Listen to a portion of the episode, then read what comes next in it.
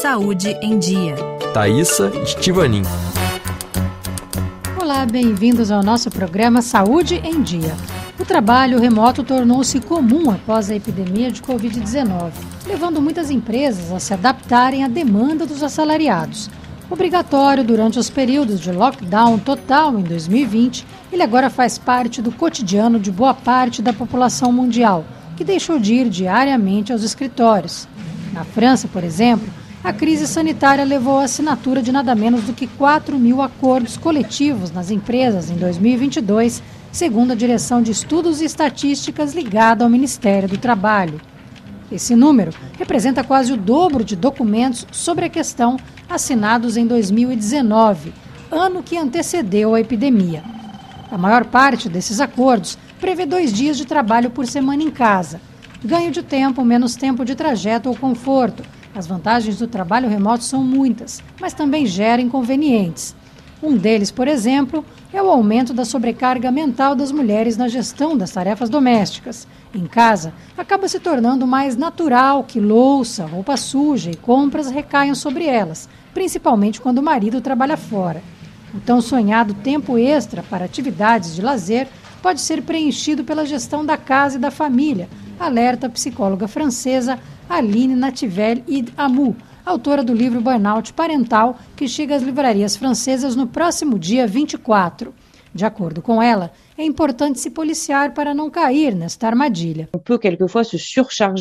Podemos, às vezes, nos sobrecarregar no trabalho remoto. Na hora do almoço, por exemplo, como não estamos na empresa, temos a tentação de se obrigar a fazer as tarefas domésticas e do cotidiano só pelo fato de estar em casa.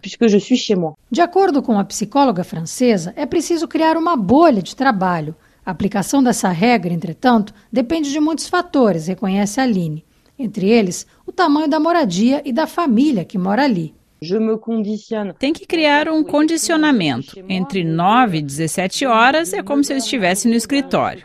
A ideia é recriar esse espaço dentro de casa. É também essencial esclarecer à família que o trabalho remoto não é sinônimo de maior disponibilidade dentro de casa. Se você está trabalhando e os seus filhos ou seu parceiro chegam e querem dizer alguma coisa, você deve responder: Finjam que eu não estou aqui. Isso pode ser complicado, mas é importante estabelecer esse limite. A família deve entender que você está em casa fisicamente, mas não está disponível em termos psíquicos, emocionais ou cognitivos para responder às solicitações das mais variadas. O trabalho remoto, lembra, também não convém a todo mundo. É preciso colocar na balança os benefícios, como o tempo de transporte, e as desvantagens, como as interrupções em casa.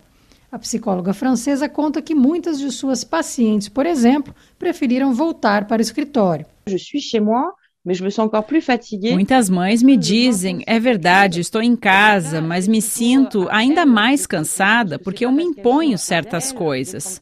Mas elas devem se conscientizar que não é porque estão em casa que devem se obrigar a arrumar o quarto do caçula, lavar a louça ou colocar a roupa na máquina. Trabalhar com os filhos em casa pode complicar ainda mais a situação. Por isso, ressalta a autora, é importante conversar com eles, independentemente da idade, para evitar conflitos. Ela sugere, por exemplo, o uso da linguagem não verbal na comunicação. Um exemplo é pregar símbolos na porta do escritório que vão determinar se a entrada está autorizada ou não.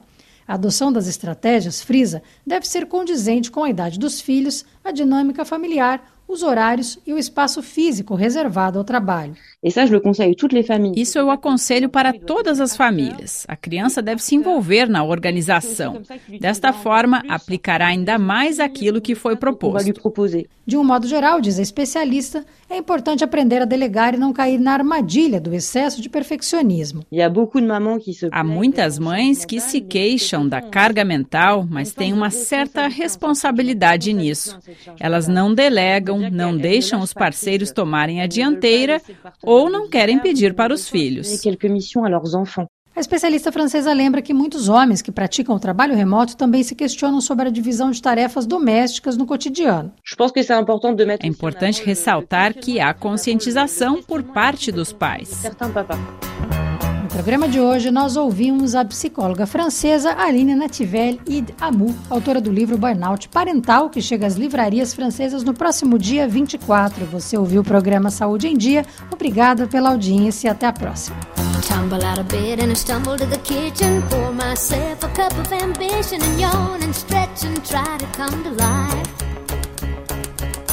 Jump in the shower and the blood starts pumping. Out on the streets, the traffic starts jumping with folks like me on the job from nine to five. Working nine to five, what a way to make a living, barely getting by. It's all taking and no giving. They just use your mind and they never give you credit. It's enough to drive you Crazy and you let it. Nine to five for certain.